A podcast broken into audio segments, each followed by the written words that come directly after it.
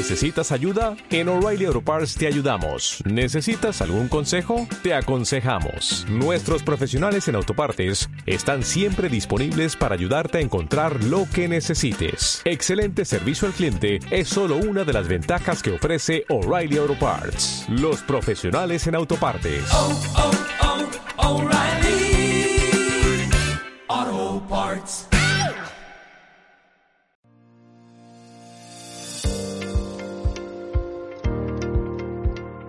Muy buenos días, bienvenidos a un nuevo programa en Foto con Fede. Soy Federico Murúa y en el programa del día de hoy vamos a estar conversando con Ernesto Benavides, fotógrafo peruano, quien obtuvo el segundo lugar en la categoría Spot News en los uh, pasados premios World Press Photo edición 2021.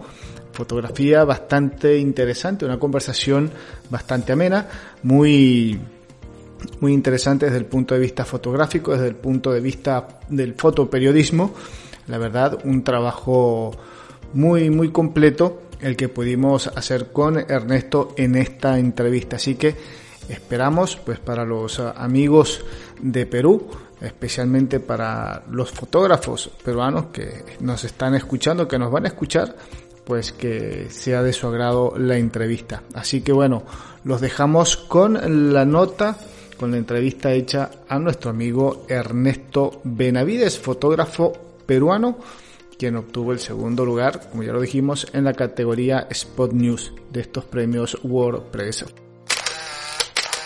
Ernesto Benavides, fotógrafo peruano que acaba de obtener el segundo lugar en la categoría Spot News en los premios WordPress Photo 2021. Ernesto, buenos días.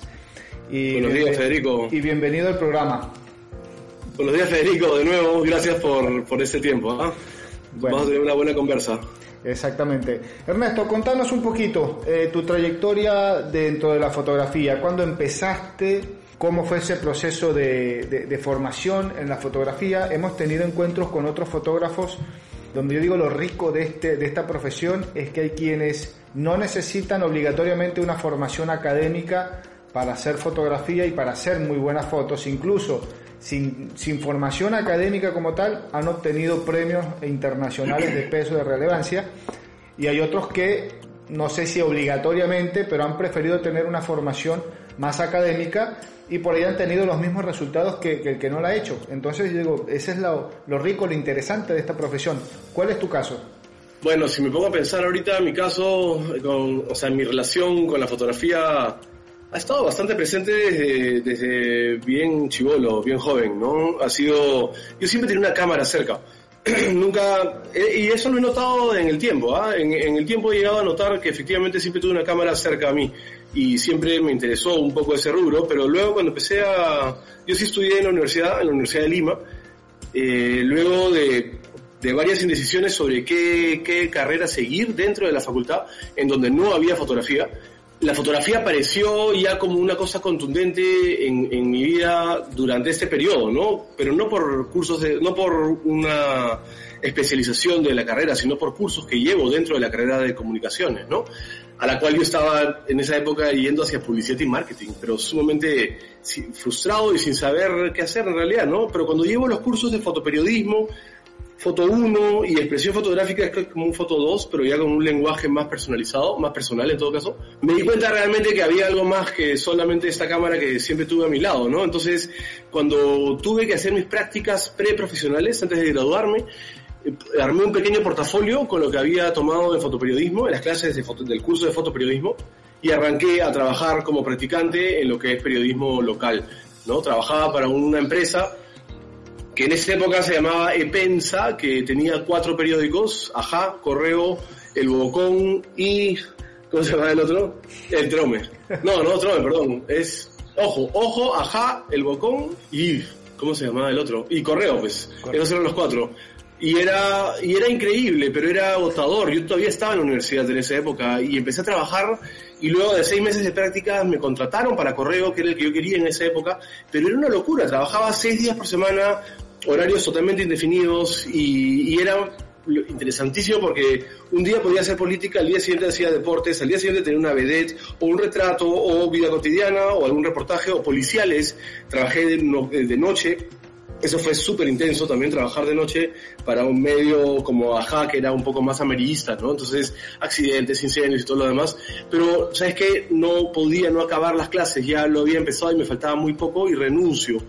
Entonces yo renuncio a mi trabajo, empiezo con la universidad de nuevo, que me faltaba básicamente un ciclo, y fue ese ciclo que al terminar, que fue en el año 2005, empecé a trabajar para lo que fue otro proyecto de diario local que no duró mucho tiempo. Yo estuve ahí un año, pero ese año fue increíble, porque si me preguntas sobre mi desarrollo en la fotografía, es ahí donde realmente encontré lo que la fotografía a nivel pasional para mí significa, ¿no? Eh, en este diario ya, ya nos conocíamos, pero hicimos una muy buena relación de amigos con lo que fue después el colectivo Supay Fotos, ¿no? Está Marco Garro, Giancarlo Shibayama, Adrián Portugal, Max Cabello, Roberto Cáceres y yo. Y creamos un colectivo de fotografía documental en un país donde no había una plataforma para poder mostrar fotografía documental, ya sea a través de revistas, a través de medios, o sea, no existe la plataforma, entonces decidimos nosotros armar nuestra página como colectivo para poder colgar lo que en el tiempo se irían convirtiendo en nuestras historias, ya pero con carácter más documental, en el cual todos en este grupo nos gustaba meternos en el tema, dedicarle tiempo necesario y lo que sea necesario hasta que pueda publicarse, ¿no? Y fue en un momento en que Max Cabello gana un premio acá, el Curret, que es de la Alianza Francesa, que lo mandan, que parte del premio era eh, una parte económica y un viaje a Perpiñán eh, para el festival de fotografía que se llama Visa pour l'image, una visa para una imagen en Francia, que es increíble. Entonces Max lo invitan y cuando él regresa, simplemente quería volver a regresar. Entonces empezamos, ah, sabes tú que estás en Argentina, Cooperativa Sub, ¿los conoces? Los he escuchado, no los conozco, pero los he escuchado. Ya, ellos, en un año que no pudieron ir a Francia, nos, no- eh, que tenían que proponer a otro colectivo que vaya, entonces nos proponen a nosotros. Y yo fui dos veces más, o tres inclusive, y fue increíble. Y en ese mundo empecé a hacer contactos también con revistas, con medios periodísticos, con cualquier persona que quisiera alguna historia de Perú a través de nosotros, ya como colectivo, ¿no? O como individuales. Y esos eran temas que manejábamos internamente, ¿no? Pero es ahí donde empieza a crecer un poco mi vena documental, que es lo que más satisfacción me trae, poder meterme en realidades totalmente desconocidas para mí, para temas que son fascinantes para mí, y poder dedicarles el tiempo y poder desarrollarlos, ¿no? Y, bueno, eh, durante ese tiempo que te comento que fue un año, eh, afianzamos Supay Fotos, pero el periódico donde trabajaba se empezó a caer, como muchos caen rápido. Yo renuncio a- después de un año y empiezo a trabajar como fotógrafo de campaña política para un candidato en esa época, ¿no? Esto es en el 2005 también. Y ahí eh, hice relaciones con las agencias de prensa internacional, más que nada con France Press, y al poco tiempo el stringer que había acá lo mandan a Guatemala y yo entro a reemplazarlo en la France Press y es desde hace 12 años más o menos que trabajo con la agencia y trabajar con la agencia es increíble para mí, mi fotografía, porque el, fotoperiodismo me encanta, ¿ya? El, el foto- la fotografía documental también. Y, y cada uno me llena de lados totalmente diferentes la vena de la fotografía en lo que a mí me gusta en todo caso, ¿no? Uno es más pasional, el otro es no, es que en verdad los dos son pasionales también, solo que hay uno que es corto plazo, eh, que es el fotoperiodismo, es más corto plazo traer la imagen, pero al mismo tiempo estás metido en la realidad del día a día del país o de la ciudad, de acuerdo a cómo los intereses de la agencia se reflejan. Los intereses de la agencia van mucho más acordes a mis intereses, ya no tengo que trabajar como lo haría en un diario local, ¿no? Entonces, la agencia, a través de la agencia he podido generar contactos y accesos que me han servido para poder alimentar mi fotografía documental también. Por ejemplo, el año, yo tengo varios años ya trabajando un tema de minería ilegal en la selva. Y la primera vez que yo viajé fui en helicóptero con el ejército para reventar toda una área de campamentos ilegales de minería y, eh, de oro en una reserva en Perú, en el sur, en Madre de Dios.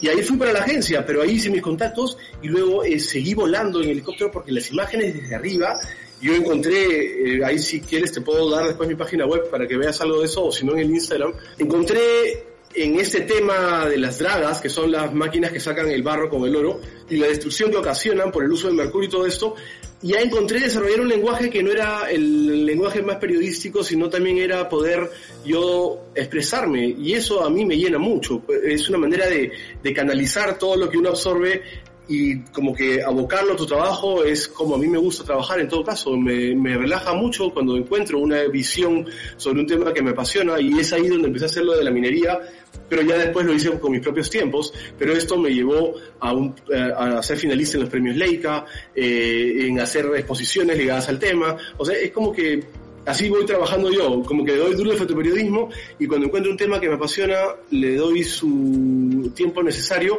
y cuando yo estoy seguro que, que está para publicarse, se va publicando y eso es algo súper bonito como proceso, ¿no? Sí, ¿cuál es la, cuál es la diferencia? eh, Ahí que vamos, que vamos a, eh, conversando, que vas acá, que me vas dando ideas interesantes. ¿Cuál es la diferencia entre la fotografía que haces para fotoperiodismo y la fotografía que haces para un documental, como dijiste recién, ya algo desligado de lo que es fotoperiodismo? Tu, tu registro documental, el tuyo. ¿Cuál- ¿Qué diferencia ves entre el trabajo que presentas para un medio y para el otro? Bueno, la- una gran diferencia es el tiempo, ¿no? El, y el tiempo te da un universo enorme de posibilidades fotográficas y de desarrollo del lenguaje, ¿no? Eh, para hacer una historia. Entonces, en el fotoperiodismo tienes algo más inmediato. En la documental, en lo documental puedes tú desarrollarte hasta que tú lo consideres, ¿no? Entonces ahí hay una variable. Luego, ¿cómo, cómo puedes tú desarrollar tu propia visión o tu propio lenguaje en cada uno de los rubros?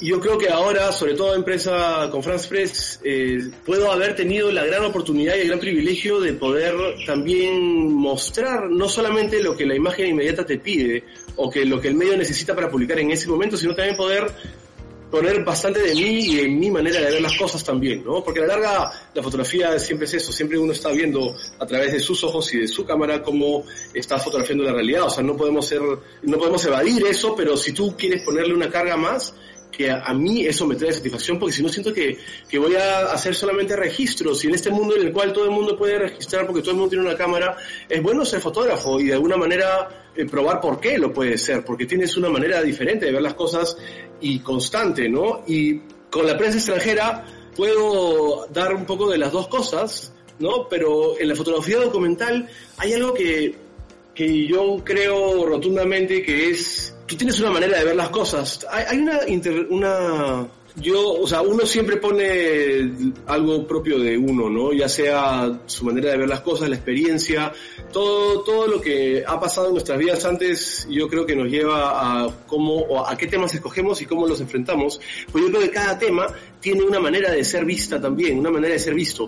Ya no es simplemente que yo quiera imponer un estilo. Yo creo que hay veces hay veces no, siempre, que es una vez más el tema del tiempo en la fotografía documental, tú mientras más te empapas de la historia, empiezas a, a, ver cómo la historia también te habla a ti y eso hay que saber cómo captarlo para poder desarrollar un estilo fotográfico que vaya en torno a tus expectativas o, a la forma en que tú ves las cosas y también a cómo el tema se te presenta, ¿no? O sea, y eso en la fotografía periodística es algo que tienes que resolver de una manera mucho más inmediata. O sea, para, este, para los premios Web Foto, por ejemplo, las fotos que están, por lo menos esa serie, ha sido lograda con dos protestas, una del 12 y una del 14. Y eso no significa que el 11 y el 13 y el 15 también están haciendo fotos, pero la del 12 y la del 14 fueron potentes, fueron violentísimas, es lo, la situación más violenta en la que he estado yo en mi vida, y fueron de noche y tenías que resolver rápido también porque estabas en un, estás trabajando para un medio, ¿no? Yo lo, lo que tú ves después para el web foto eso ha sido un proceso de edición que me tomó una, unas buenas semanas, que es algo que también me encanta, editar, porque ya cuando editas puedes realmente completar el 50% restante para hacer una historia, porque tú puedes tomar las fotos, pero después cómo las presentas es otra historia, otro cantar, ¿verdad? Totalmente de acuerdo. Pero para esto del web foto estaba trabajando para una agencia, pero al mismo tiempo estaba ahí y también estaba sintiendo un montón de sentimientos. Me cagaba de miedo, por ejemplo. ¿Y qué hacía ese miedo? Simplemente me ayudaba a cuidarme y me ayudaba a ver las cosas, a, a, a controlar, a tratar de de poder ir más allá a solamente lo que, a registrar lo que estaba pasando, sino también poner un poco más de mí, porque yo también estaba sintiendo muchísimo y como te digo, es importante para mí poder dar, eh, seguir con un canal de, de FOE, de todo lo que estabas cargando, ¿no? Y para estas marchas he tenido algunos conversatorios acá en Lima con gente de fotoperiodismo y hay veces que me preguntan, hay una imagen, no sé si te acuerdas, de un tipo que está regresando una bomba lacrimógena, Sí, eh, sí, sí, sí. que hace como una, un, un torbellino arriba, ¿no? Esta foto me gusta mucho. Yo en ese momento estaba tirado en el piso, colapsado, los filtros de mi gas, de mi máscara no podían más y yo ya estaba tosiendo y de pronto volteo y veo esta especie de contraluz de un huevón que viene a agarrar una bomba lacrimógena y yo simplemente levanto la cámara, pero esa foto tú solamente ves a una persona y no a las miles de personas que estaban allá. Y esta, lo, eh, unos fotógrafos jóvenes me preguntaban cuál es el valor de usar este tipo de imágenes que no reflejan lo que realmente estaba pasando y es totalmente factible decirles a, o lo que se dijo que en la edición pues tú ya puedes mostrar imágenes que te reflejen lo que está pasando pero no necesariamente que te lo muestren a un nivel visual. Ya tú estás escogiendo y construyendo otro tipo de imágenes porque somos fotógrafos no o sea ya eh, podemos ir un poco más allá. No sé si te he respondido bien lo que Sí, sí, sí, se entiende, se entiende la, la idea. Ahora, Ernesto, hay, hay fotógrafos que, sobre todo en el medio de- del fotoperiodismo, tienen una pequeña formación, son pocos, pero hay quienes tienen formación para, para conflictos bélicos, conflictos armados, tienen una idea de cómo presentarse, cómo actuar, a qué cuidarse, a qué atenerse. En tu caso, Claro. como licenciado en, en comunicación, que te han tocado, este, que, que has tenido este tipo de, de eventos sin la formación, poner de corresponsal de guerra, eh, que muchas veces es hasta a veces necesario, indistintamente que no estés en una zona de, de, de conflicto bélico, como uno conoció una guerra entre dos países, ponele, una guerra armada, pero este tipo de situaciones de calle son situaciones extremas, donde el fotógrafo se expone a un máximo nivel, vamos a, por decirlo de esa manera. En tu caso, ¿cómo abordás este tipo de conflictos? ¿Cómo lo encarás? ¿Qué, qué tomás en cuenta a la hora de ir a cubrir un evento de esta magnitud? Pucha, nada me hizo pensar de que lo que pasó iba a pasar. O sea, yo no estaba preparado mentalmente, creo. Pero para responder esa pregunta, en todo caso, de una manera más directa, yo creo que la experiencia que tengo como fotoperiodista me ha puesto frente a situaciones difíciles de muchas formas diferentes, ¿no?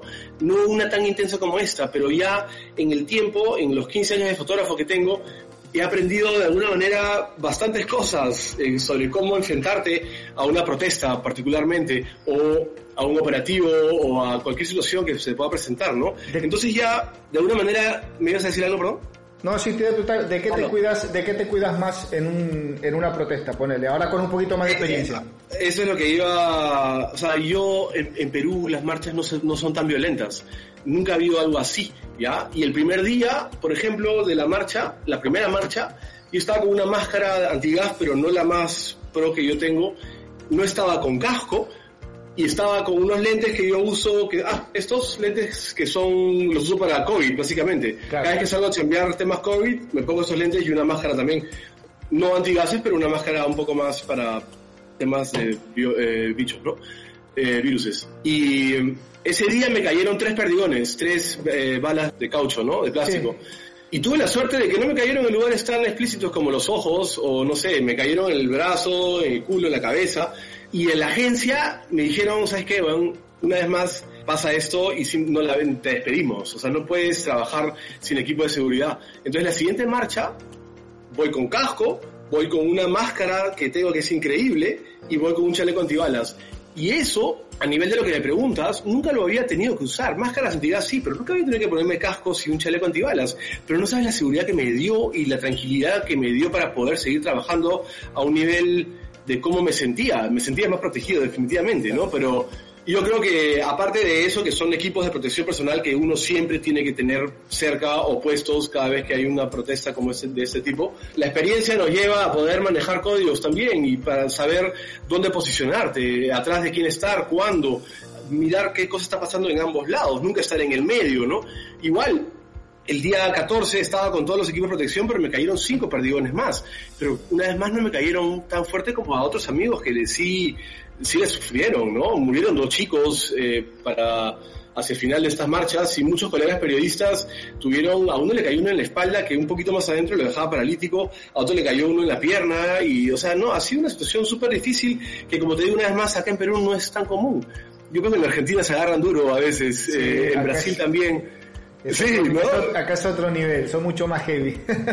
Es heavy, en Chile también es heavy, y en Brasil también. Yo, no, y yo no quiero que Perú se ponga heavy, pero de pronto acá estás metido en una situación en la cual era increíble la cantidad de disparos y de bombas lacrimógenas y de piedras y de bombas para todos por todos lados. O sea, era, era, nunca había estado en una situación así, pero creo que la experiencia me llevó a poder de alguna manera manejarlo, ¿no? Claro, a nivel fotográfico tenías un cóctel de imágenes impresionante. Enorme, sí, claro. Y además era, ¿sabes qué cosa fue difícil tener que transmitir ahí mismo, no? Y no tenía el tiempo para verlo en la laptop, foco, no foco, entonces la, la inmediatez de la prensa extranjera sobre todo, ¿no? Pero sí, una cantidad enorme de imágenes. Ahora, cuando, cuando estuviste con, ya eso es una pregunta un poquito como más de paso, cuando estuviste con los implementos de seguridad, ¿te arriesgaste un poquito más? ¿O te cuidaste un poquito más, fuiste más cauto? Eh, sí, me seguí cuidando. O sea, no sentí que porque tenía el equipo de seguridad me iba a poder poner en el medio de la protesta, ¿no? O sea, era, me sentía más tranquilo de que por lo menos si me caía algo en la cabeza o en los ojos, ya estaba tranquilo, ¿no? Pero igual, ¿sabes qué? El sentimiento de tener que cuidarme me hizo trabajar más tranquilo que tener puestos los seguros de, los equipos de protección. Simplemente estar consciente de que te estás cuidando y de que estás viendo lo que está pasando y no estás fuera de control. También hay gente que con el miedo se, se, se, se aloca, ¿no? En este caso no me hizo arriesgarme más, simplemente seguí trabajando con cuidado, ¿no? Los trabajos que, que he, estado, que he estado viendo incluso en, en, en internet, tenés mucha fotografía color y mucha fotografía en blanco y negro. Infiero, infiero que lo que es blanco y negro va más como de, de, tu autoría, algo más documental propio, y a colores como más para prensa, si no me equivoco. La prensa te pide color generalmente, sí. sí.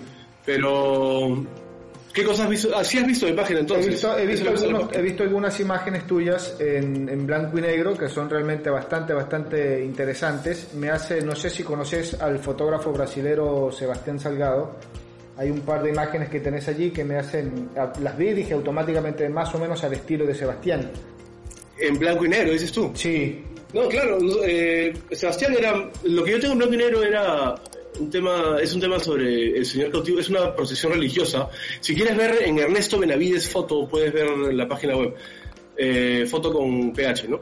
Sí. Y ahí, lo del Señor cautivo de Ayabaca, que lo trabajé en blanco y negro, eso lo trabajé en blanco y negro desde que lo empecé, lo trabajé con negativo en blanco y negro. Y yo creo que ese tema me hablaba bien bonito en blanco y negro también a mí, ¿no?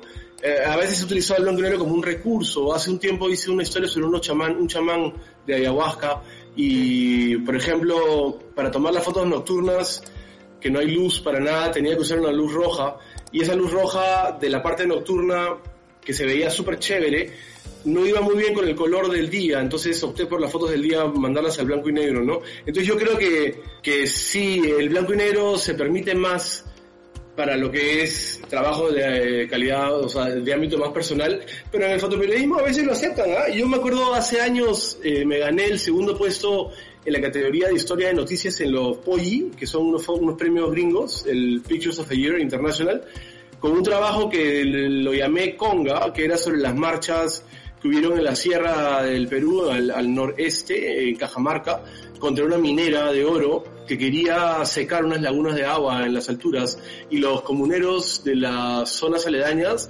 bajaron a caballo y con sombrero. Y yo cuando veía eso estaba viendo una especie de western andino eh, en blanco y negro además, mañana. Entonces, yo creo que en ese momento, cuando mandé las fotos, o sea, las fotos las mandé a la agencia en, color, pero cuando quise postular, de pronto dije, voy a ver qué tal se ve en blanco y negro, y me gustó, porque también era una relación en torno a cómo yo había estado sintiéndome en ese momento. Yo lo veía como algo antiguo, porque se veía esa, esa, es a veces mi manera de disfrutar los momentos también, ¿no? Y mandé al concurso en blanco y negro y quedó segundo puesto, ¿no? O sea, hay veces que sí, pero yo creo que la agencia no te lo permitirían. Pero ya cada uno puede hacer lo que quiera con su trabajo también, ¿no? Después, fuera de estos tipos de medios que son más estrictos. ¿Cuántos, en estos 15 años de carrera, en cuántos premios has participado? ¿En cuántos concursos? No premios, ¿en cuántos concursos has participado?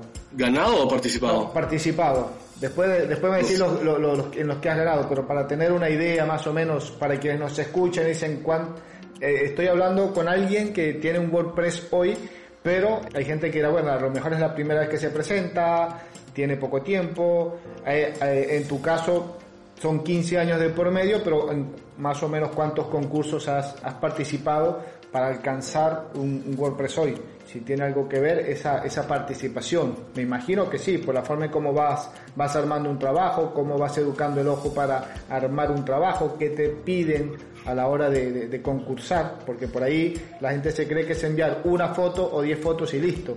Y no es nada más No, enviar la foto. sí, sí, sí. Sabes que en el tiempo me he podido dar cuenta también, a través de amigos, sobre todo, que una vez me lo hicieron notar bien claro. Hay, no solamente para aplicar a premios, sino también para aplicar a becas o a fondos económicos, hay lenguajes bien específicos que se utilizan con códigos o, claves o palabras exactas para describir el tema que funcionan muy bien para quien los está leyendo y quien te los aprueba en todo caso, ¿no? Luego, la, eso es para escribir el texto y escribir el texto es muy importante, ¿sabes? También para el WordPress Photo, por ejemplo, yo escribí un texto que me nació a mí y lo mandé. Y después cuando un amigo vio que había salido premiado, me dijo dos cosas. Con respecto a las fotos, le parecía súper redonda la forma en que se habían editado, ¿ya? Y para poder editar hay que, hay que editar. Para poder saber cómo editar hay que editar. Hay que tener experiencia editando. Hay que darle vueltas, hay que darle tiempo, hay que, hay que ver cómo se desarrolla tu propia visión de las cosas, ¿no? Y, y eso fue uno. Y lo siguiente fue qué chévere cómo lo has descrito, porque yo no me he puesto a escribir un texto sobre Martín Vizcarra, corrupto, que recibió dinero hace no sé cuántos años. No, el trabajo se llamó vacancia presidencial y está en función a que tuvimos tres presidentes en una semana y yo sé que no es el único país del mundo donde podría haber pasado algo así, pero yo creo que al, al, al plantearlo así, de alguna manera ya el público general lo entiende, man, ya, no tiene, ya es eh, un lenguaje mucho más amplio, ¿no? Entonces, bueno, a WordPress Photos he aplicado antes de esta vez, una vez más creo antes, ¿ah? o dos máximo. Nunca he aplicado mucho a WordPress Photos porque nunca he sentido que he tenido algo que para ese tipo de concursos lo amerite, ¿no? Eh, pero todos los años mando algunas cosas, algunos concursos. Últimamente estoy mandando mucho a, a, fondos económicos para continuar con mi trabajo de la minería, por ejemplo, para hacer un libro sobre eso. Yo tengo un libro publicado con un tema sobre la extracción de guano de islas, por ejemplo. Ese trabajo me dio muchos frutos. Eh, fue mi primer premio, en realidad, de la Sociedad Interamericana de Prensa. Eh, ese premio para mí fue lo que me hizo retomar Uh, el camino hacia la fotografía en una época que ya había estado trabajando unos cuantos años, pero estaba un poquito frustrado porque el camino es lento y complicado a, a, la tranquilidad. Es un camino en el cual tienes que hacer clientes, tienes que trabajar bien y sabes que a la larga los premios se, se, desvanecen, ¿no? O sea, el WordPress Photo ahorita es el momento para aprovecharlo, para mandar, el nombre está dando vueltas, pero eso en el tiempo desaparece y si no sigues trabajando bien, la gente te olvida. Un premio no te hace mejor fotógrafo, hay miles de fotógrafos buenísimos. Yo tuve la oportunidad de estar ahora y con un tema que para mí significó mucho en un país que no le importa a nadie, pero sin embargo funcionó, man, y es increíble, pero eso no, no me define en el futuro, es un, es un, un logro más en el tiempo, ¿no? Pero sí. ¿Cuál, cuál eh, ese trabajo que tenés hecho, ese libro, eh, cómo se llama, cómo se puede ubicar? Si está en digital, está impreso o ya se El libro lo tengo impreso. Sí. ¿Quieres, ¿Quieres ver un poquito? Por allí, si hay alguien que, que, que nos escucha, que, que, le interese la idea de, de, por lo menos conocer el libro, ver algo de ese trabajo, por ahí. Eh, bueno, en mi página web hay unas cuantas fotos sobre ese trabajo. Eh, el trabajo se llama WANU, W-A-N-U, y es el nombre quechua del guano, ¿no? Y el guano para el Perú ha sido un tema, es uno de los primeros recursos naturales que fueron explotados y destrozados por la corrupción, para variar, y fue la causa de la guerra con Chile, y el guano es un recurso natural que los incas usaban, porque en el Perú tenemos, en el Océano Pacífico cruza la corriente del Humboldt que es muy fría, y esa corriente fría trae muchas, muchos peces, anchoveta particularmente, que es, acá tenemos, somos el país productor de anchoveta o de harina de pescado primero del mundo en realidad, y tenemos 22 islas frente al litoral, islas secas, son pedazos de piedra en el medio del mar que no tienen playas, no son nada paradisíacas, pero están llenas de aves que comen anchoveta. Y estas aves, que son millones de aves que pasan de isla en isla, comen anchoveta y cagan en la isla. Entonces tienes depósitos de guano, de, bueno, históricamente habían cerros de 70 metros de guano acumulado, ahora se acumulan 3 metros de guano, que es un fertilizante orgánico por excelencia de primera calidad, y ahora que el mundo orgánico ha vuelto a, a- a desarrollarse, es, eh, es un universo que cuando yo lo vi la primera vez, una vez más te digo cómo la experiencia nos marca, ¿no? Uno en el Perú estudiamos la guerra con Chile, estudiamos la- el boom del guano, el guano en el Perú, todo lo que fue el guano, después el guano desapareció y de pronto empieza a aparecer de nuevo por el tema orgánico y de pronto un día yo viajo para la France Press, a la isla Macabí en el norte, y yo llego a la isla y era detenida en el tiempo. Parecían, en, la época hace 200 años, la primera migración china al Perú fue para trabajadores esclavos en las Islas Baneras. Y ahora no son esclavos, pero son trabajadores, son gente de la Sierra Norte, en Huaraz, súper recios. Es como una cofradía de trabajadores del guano que van a cada isla a sacar el guano y es increíble. Entonces yo fui esa primera vez y seguí yendo por tres años. Y después de eso, o durante ese proceso, bueno, me gano el premio de la Sociedad Interamericana de Prensa, que fue increíble, y tuve un par de premios más con este tema, luego produzco mi libro, que es un libro que salió increíble. Te, quiero mostrar que sea un poquito, ¿ya? Sí, sí, sí, sí, vamos. Para explicarte un poco cómo va... Perfecto, mi- perfecto. mis ganas de hacer libros. Y eso Mira. está buenísimo, porque es una forma de dejar... Bueno, para la El envidia de quienes, para la envidia de quienes nos están escuchando que no pueden ver esta imagen, pero está buenísimo, la verdad. Y es una buena Sería forma bueno, de, de, de- de perder con nuestro trabajo en el tiempo, dejar algo. Ex- exactamente. Y, y, o sea, de que el trabajo perdure y a lo que voy es poder construir un elemento que es un fotolibro que maneje un lenguaje similar al proyecto que se está haciendo. Entonces, yo hice esto, ¿ya? Esto, no sé si lo escuchas, Sí, sí, pero Es, es el material del saco de guano, ¿ya? Esta imagen de acá Ajá, es ese, ese que es el símbolo del que usan el guano. Yo luego con esta pita que ves acá, Sí. yo la jalo en la parte de arriba y puedo abrir, que es como se saca un, como se saca el guano también, ¿no? Ah, y ah, ah, ah. sacas el libro, ¿ya? Y el libro tiene un tono muy pálido, como no llegas a verlo bien, creo, ¿no? Pero No, sí, el sí, guano sí, digo, no, pues estás... tiene este borde descosido que lo hace ver rústico también y luego en la parte, o sea, ya lo que es imágenes, eh, pucha, ya puedes un poco jugar ya con... Claro, enseñarte- a- alguna de esas fotos las he visto en, en internet, claro, no, espectacular, la- bellísimo. esto de acá tiene, es puro guano lo que tiene en la cara. Entonces ya este proyecto lo hice de tal forma que sí mantiene un lenguaje similar a las fotos, ¿no? Entonces es algo que me gustaría seguir haciendo. Es más, ya este libro lo he publicado hace varios años, yo no sé, debería tener ya por lo menos dos más. Pero ¿Cuántos? bueno, debería, para la larga ya cada uno maneja sus propios tiempos también, ¿no? Sí. Ya vendrá. De- del momento que empezaste, que fuiste a la isla a hacer las fotos para ese libro, del momento que empezaste Tres años. A, a que se terminó, a que tenés el libro en la mano, ¿cuánto tiempo te llevó?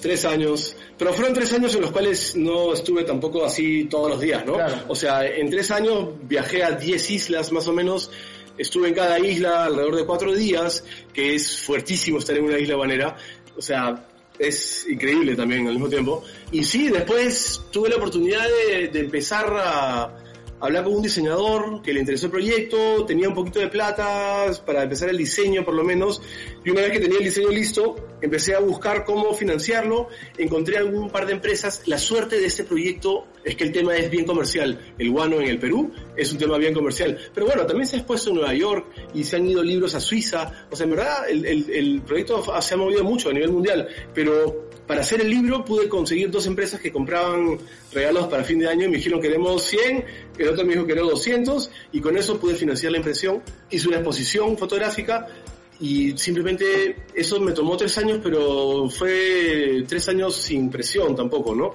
Claro. Era simplemente el tiempo que, que fue necesario para que el libro salga y salió y salió como quería que salga, ¿no? Y ahora quisiera volver a hacerlo. Este proyecto de la selva yo quiero acabarlo como libro de todas maneras también. Bueno, ahí me respondiste la pregunta que, te- que tenía en mente hacerla, si para concretar el proyecto la financiación fue propia o fue de alguna empresa, de algún particular. Bueno, ya me dijiste que fue, fue de, de empresa, tuviste la, sí, la sí. oportunidad de ser Parte financiado. mitad, mitad, pues, ¿no? Entre empresa y algo propio también, pero, pero pucha, hacer ese tipo de libros no es un negocio, o sea, es algo, es, es un currículum, es una pasión, no es hacer plata. Si bien he vendido, o sea, en este caso tuve la suerte de haber vendido casi todos los ejemplares, hice, mil, que es algo que no se, no se debe hacer, no se suele hacer en todo caso. Pero yo hice mil porque pude conseguir el dinero, o sea, yo ya tenía 400 libros prevendidos. Claro. Entonces eso me, eso me permitió imprimir ya el resto, además imprimes mil, el- precio unitario baja, pero el tema estaba tan como que ligado al, al colectivo mental de Lima o de Perú, que se vendió y se sigue vendiendo, ahora me quedan unos 100 que ya los uso como regalos, o por ahí me compran de vez en cuando, uno me, me llaman, oye, te queda un libro, ¿no? Pues ya las librerías ya no, ya no lo tienen, o ya no lo quieren porque se vende lento también, ¿no? O sea, es, ahora haría 300 para la siguiente vez, pero financiarlo yo, no, ¿de dónde? O sea, es, claro. es Bueno, difícil, eh, es- es- Esperemos que después de, de- de- de que nuestros oyentes eh, se enteren del libro, eh, eh, se- tengas una- un, un nuevo repunte en cuanto a las ventas de, la obra. Eh, Estaría bueno. O bueno. financiamiento para el libro de la selva, sobre la isla Claro, de la minería claro. ilegal. Eso te iba a preguntar. En este momento, ¿cuántos proyectos tenés, eh, antes de caer en el tema del premio, cuántos proyectos tenés en mente? ¿Estás en proceso o tenés pensado desarrollar ah, en un mediano plazo? ¿Cuántos proyectos fotográficos? Bueno, los que tengo pensado desarrollar eh, no, los, no los hablo hasta que están publicados. Luego, el, el libro de la minería ilegal sí lo cuento porque ya es un tema que está, está abierto. Ya ha tenido eh, algunos logros, está publicado en mi página web, algunas partes al menos. Y, y ese proyecto está en proceso. Eh, eh, tuve la suerte, este año viajé en enero para una revista gringa que se llama Atavist, que es una revista digital. Tú que estás con revistas digitales deberías darle una mirada, es buenaza, Atavist se llama. vamos a ver. La manera, y, y desarrollan historias de investigación, ¿ya? Y vino acá un pata, Scott, Scott Eden, un gringo periodista súper chévere, súper pilas. Hicimos un trabajo que venía desde una empresa gringa que compraba oro ilegal hasta los que sacaban oro ilegal de la selva, pasando por los que lo vendían en el medio, que habían sus, sus traficantes de oro por ahí en Lima, ¿no? O en el Perú. Y fuimos a la selva una vez más. Y en ese momento le di un empuje bien fuerte a mi proyecto, que ya no era necesariamente en los campamentos ilegales, sino también en las zonas donde hay prostíbulos, donde se desarrolla mucha violencia y pude acceder a eso. Entonces, después de ese viaje, yo siento que me faltarían un par de viajes más y con eso ya, Claro. ya estaría tranquilo para empezar a editar el libro, ¿no? Y buscar financiamiento en todo caso. Buenísimo. Bueno, Ernesto, Y, cae- y cae- bueno, tengo ese y tengo un par, de, un par de cosas más, pero sí, a veces es mejor no hablar bastante. No, no, está bien, está bien, está bien. Se respeta el, el- el derecho de, de autor, no hay problema. Lo importante es saber que sí, eh, a, a medida que, que vas trabajando, pues obviamente uno siempre tiene uno, dos o tres proyectos en mente o que los, uno los está desarrollando para ir, eh, para mantenerse con el tiempo, para aprovechar precisamente este auge, este momento de, de- de premios, de que tu nombre salta por todos lados y que por ahí de repente alguien que está escuchando el programa dice, bueno, sé que este señor Ernesto tiene unos proyectos adicionales, de repente entra a ver lo que ya está hecho y dice, bueno, ¿por qué no? ¿Quién quita que sea uno de tus próximos patrocinadores de proyectos a futuro? Sí, exacto. Es el momento para, para aplicar a todas estas cosas. E- Ese es algo súper chévere, el, el nivel de atención que logra tener un premio, sobre todo el Whopper Photo, que es tan grande, ¿no? Y sí, caemos entonces en, en el trabajo premiado a nivel fotográfico. ¿Cómo hiciste la, o qué te dijo, voy a presentar este trabajo?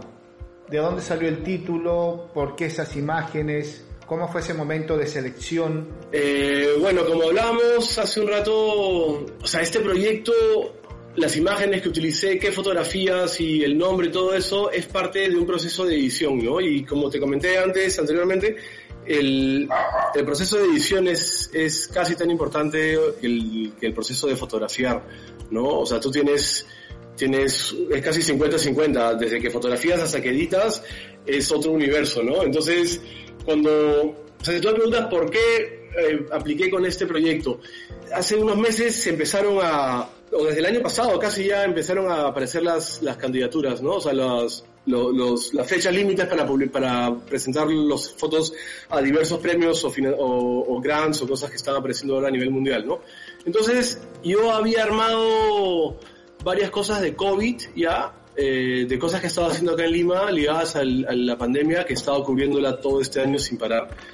Agotador realmente y súper intenso también, pero hay buen material, ¿no? Entonces empecé a armar para, para aplicar a algunos concursos que se vienen en este año, ¿no?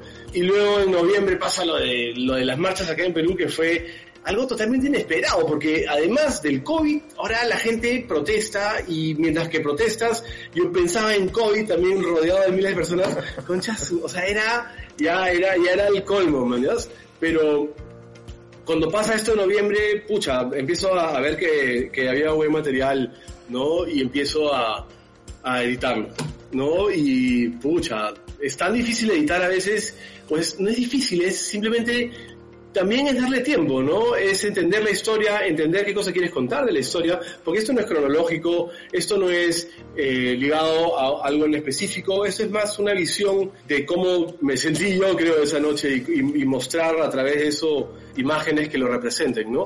Y, pero para que tengas una idea, la foto con la que termino yo, en un momento era la foto con la que empezaba también, ¿no? O sea, es simplemente encontrar qué cosa quiero decir y cómo, ¿no? Entonces yo cuando pensaba en el cómo, a veces pensaba en las estructuras clásicas que te, que te enseñan pues en la academia, ¿no? En la universidad, de la foto grupal, la foto grupal, la foto detalle, la foto movida, la panorámica, no sé, es como que ciertas imágenes que en la carrera te explican que podrían ser necesarias para contar una historia, pero en verdad eso ya queda atrás, ¿no? Pero cuando pensaba yo cómo, más pensaba cómo empezar. Eh, si empiezo con una foto que no diga mucho para que la siguiente diga todo, o si de frente, no sé, empecé a darle vueltas hasta que de pronto la foto que abre este proyecto es una foto bien fuerte, ¿sabes? Es una foto que está llena de tensión. Ves a los policías con casco armados, ves al otro lado a la gente con polos, pañuelos en la mano, ahí ves una gran diferencia de poderes, si lo quieres poner de alguna forma, se siente casi abusivo la presencia de la policía, pero para mí ahí empezó todo, mañana. Yo estaba todo el momento violento, o sea, ya fue una coincidencia también de que mi primera foto de, la historia para el Web Photo, el momento en que yo decidí que sea esa era por dos motivos, porque quería arrancar con potencia, pero también porque para mí arrancó ahí, porque yo estaba cuadras más abajo, a 10 cuadras más abajo de ese punto, donde habían miles de personas en la Plaza San Martín. Yo estaba trepado de la punta de un edificio fotografiando la masa de gente, que es una imagen que es, es necesario tener también. Estaba haciendo el video también para mandar a la agencia. Y de pronto escucho que la gente estaba reuniendo en los cruces de Abancay con Pierola. Y en esos cruces, en la avenida Abancay es donde está el Congreso y es ahí donde se pone la policía para evitar que los manifestantes lleguen. Entonces yo escucho que estaban ya llegando, inclusive veo que había movimientos de gente hacia arriba y pucha, bajo el edificio, me voy hacia arriba rápido, y llego y de pronto ya había prensa, el ambiente estaba, pero tú dices, ahorita arranca me pongo, la, me pongo la máscara, me pongo el casco, eso ya fue el 14, ¿no? Y, y primero estoy con los periodistas, luego me, me empiezo a caminar hacia el otro lado, me volteo, quiero fotografiar a los manifestantes, casi me quitan la cámara, a mí no, en ese momento estaban como que prensa amarilla, no jodan, me voy al otro lado y arranca todo y yo simplemente estaba donde tenía que estar, mañana el tipo que, tiene spray de pintura le da tanto movimiento a esa imagen, ese solo detallito le da tanto movimiento a esa imagen que dije, ¿sabes qué? Arranco con una imagen potente, ¿no? Y luego en el proceso de edición pensaba en el nombre también, ¿no? Que al final presidencia, eh, vacancia presidencial fue lo que, lo que quedó, que me gustaba porque también era algo bastante amplio para que se entienda a nivel mundial, pensando ya en que quería mandar esto a un concurso que no solamente de gente peruana, sino implica gente de otros países que no tiene por qué entender ni saber qué cosa es Perú, qué pasa bastante. Eh, entonces ya empecé a pensar en el nombre y a pensar en la edición fotográfica que en mi caso encontré en la acción y reacción un camino bastante, bastante, como que empezó empezaron a hablar las fotos bajo ese concepto. O sea, tú tienes la primera imagen que ves gente, policías, y tienes una imagen que ves policías con los escudos y la pintura, entonces ya era como una reacción. Luego tienes el pata que tira la bomba lacrimógena, que la devuelve en realidad, y luego tienes la foto de la bombarda que le cae a los policías con los escudos, y luego tienes a los escudos, a, la gente con escudos hechos de madera o con tablas de bodyboard para protegerse de los balazos. O sea, ya empecé a encontrar una manera en cómo las fotos pueden conversar de una manera más, más no tan periodística, sino también más mía y más como que un lenguaje más sugerente en torno a, a, cómo graficar lo que estaba pasando con imágenes que al mismo tiempo sean potentes, ¿no? Antes de conocer el resultado de ni siquiera la, nominación, o sea, apenas enviaste el trabajo, dijiste, estoy conforme, estoy contento, estoy satisfecho con lo que, con lo que estoy enviando, o tenías alguna duda, dijiste, de repente, en vez de esa foto hubiese puesto esta, si me hubiesen dado chance de poner dos fotos más, hubiese puesto esta o esta, o dijiste, bueno, ahí va. No, ya estaba cerrado, Lucina. Cerrado. Ya dijiste. Ya, ya, no, ya no encontraba más. En todo caso, yo no te puedo decir que. O sea, yo estaba seguro de que ya estaba editado como yo quería que se edite. La foto que más problemas me trajo es la última, la bandera. Y la bandera mucha gente le gusta, pero a mí me parece que es un símbolo tan usado también que, que no quería caer en la bandera, pero al final la bandera, la bandera, la bandera funcionaba perfectamente para cerrar, ¿no? Pero, pero sí, esa era la única foto que me traía, la quería sacar, weón. Siempre la quise sacar, pero regresaba, ¿no? Siempre regresaba. Entonces al final, para mí eso estaba cerrado ya. Ya no había manera de, de, de cómo cambiarlo, ¿no? Sí estaba satisfecho, de hecho. Fueron 10 fotos seleccionadas, editadas, armadas, presentadas a un premio. 10 fotos que las hiciste en, ¿en cuánto tiempo? ¿En una semana? Esas- Cinco- dos días. Dos días.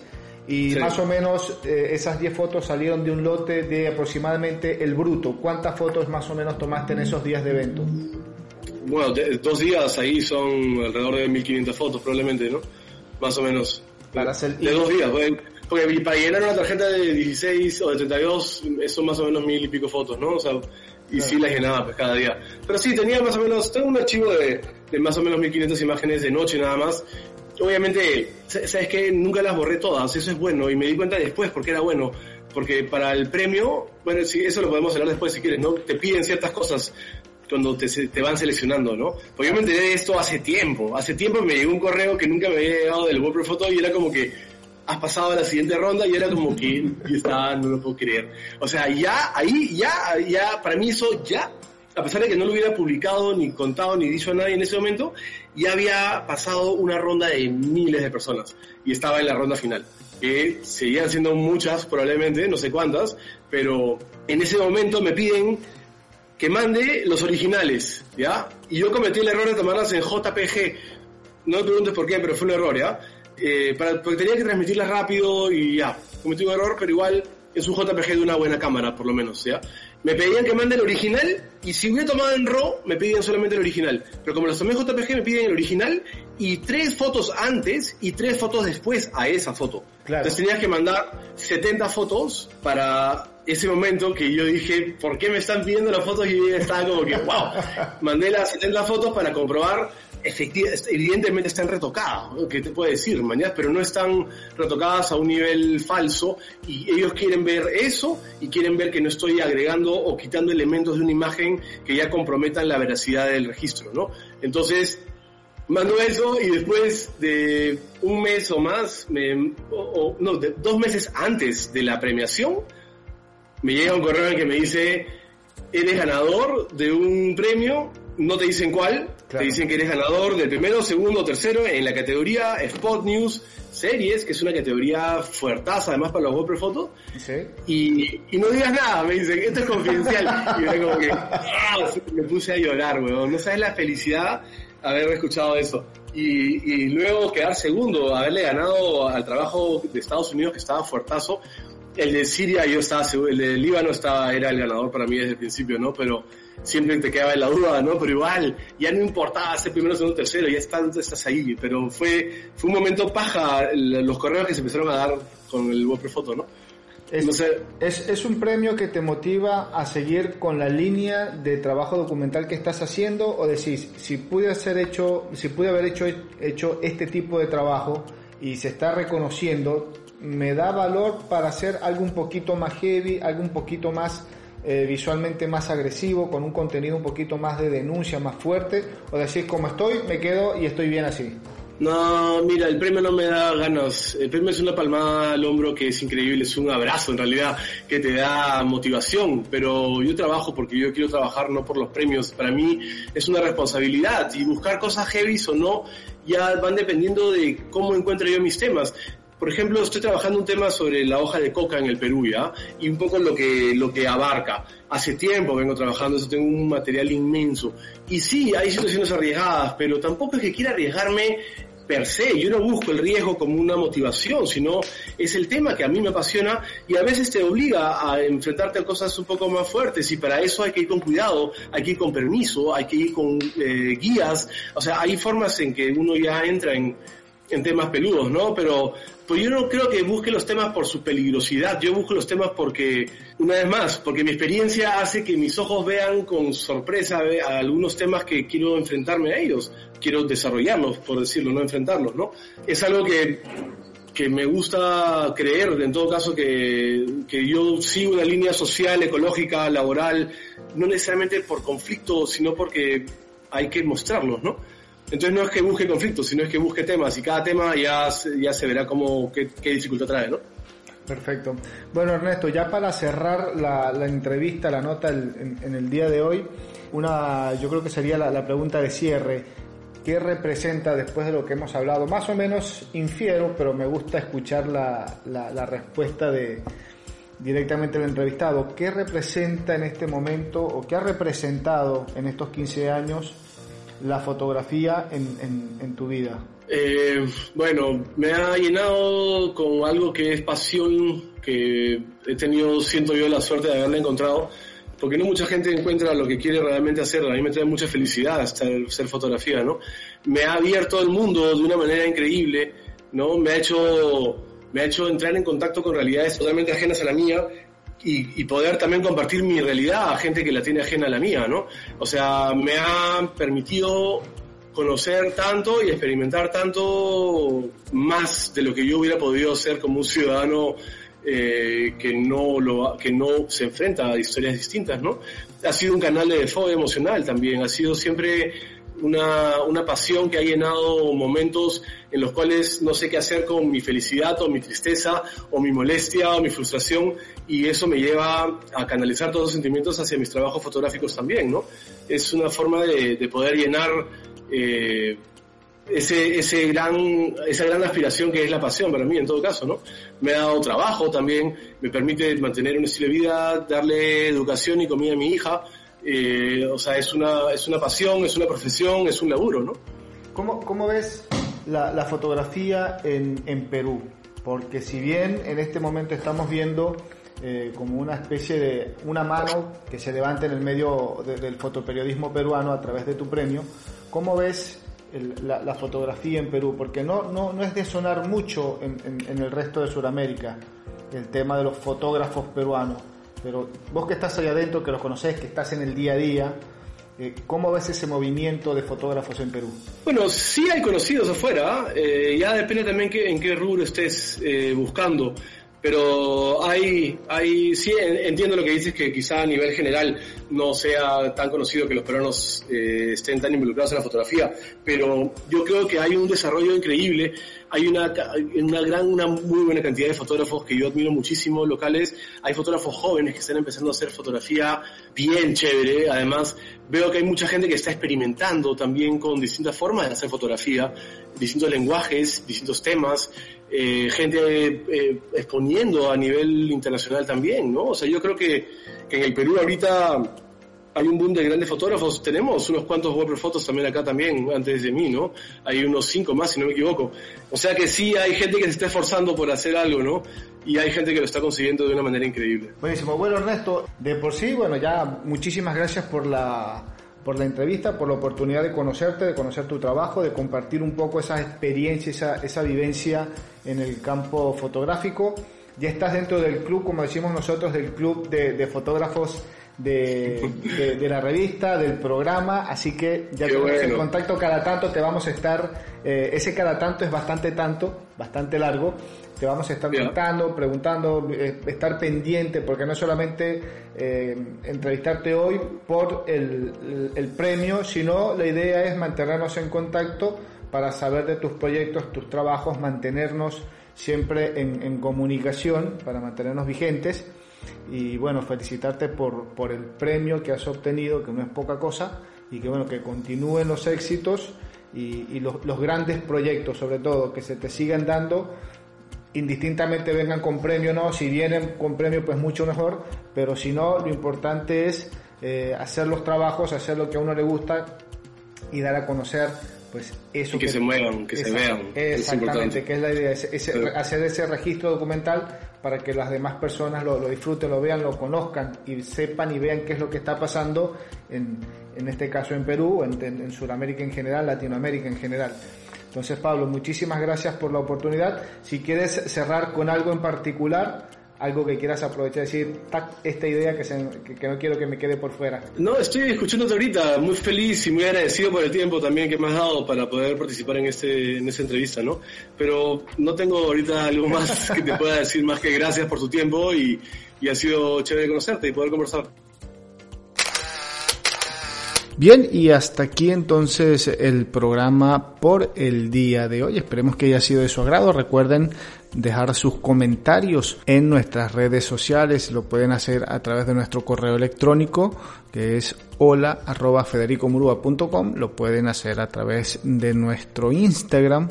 Estamos como arroba fotoconfede.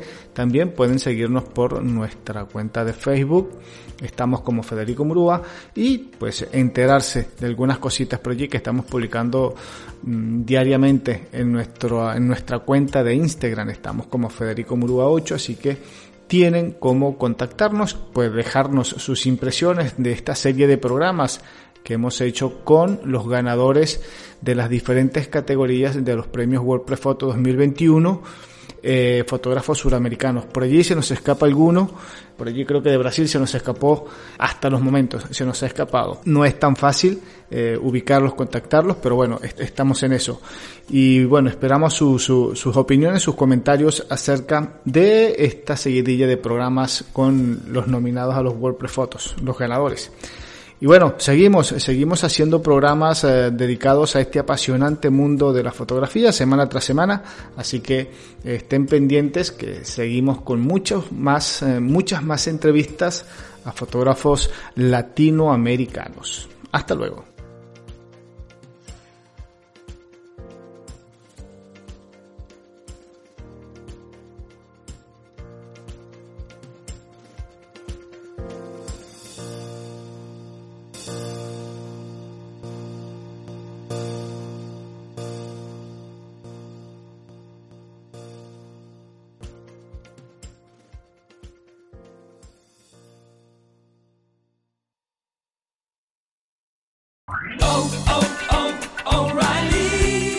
¿Necesitas ayuda? En O'Reilly Auto Parts te ayudamos. ¿Necesitas algún consejo? Te aconsejamos. Nuestros profesionales en autopartes están siempre disponibles para ayudarte a encontrar lo que necesites. Excelente servicio al cliente es solo una de las ventajas que ofrece O'Reilly Auto Parts. Los profesionales en autopartes. Oh, oh, oh,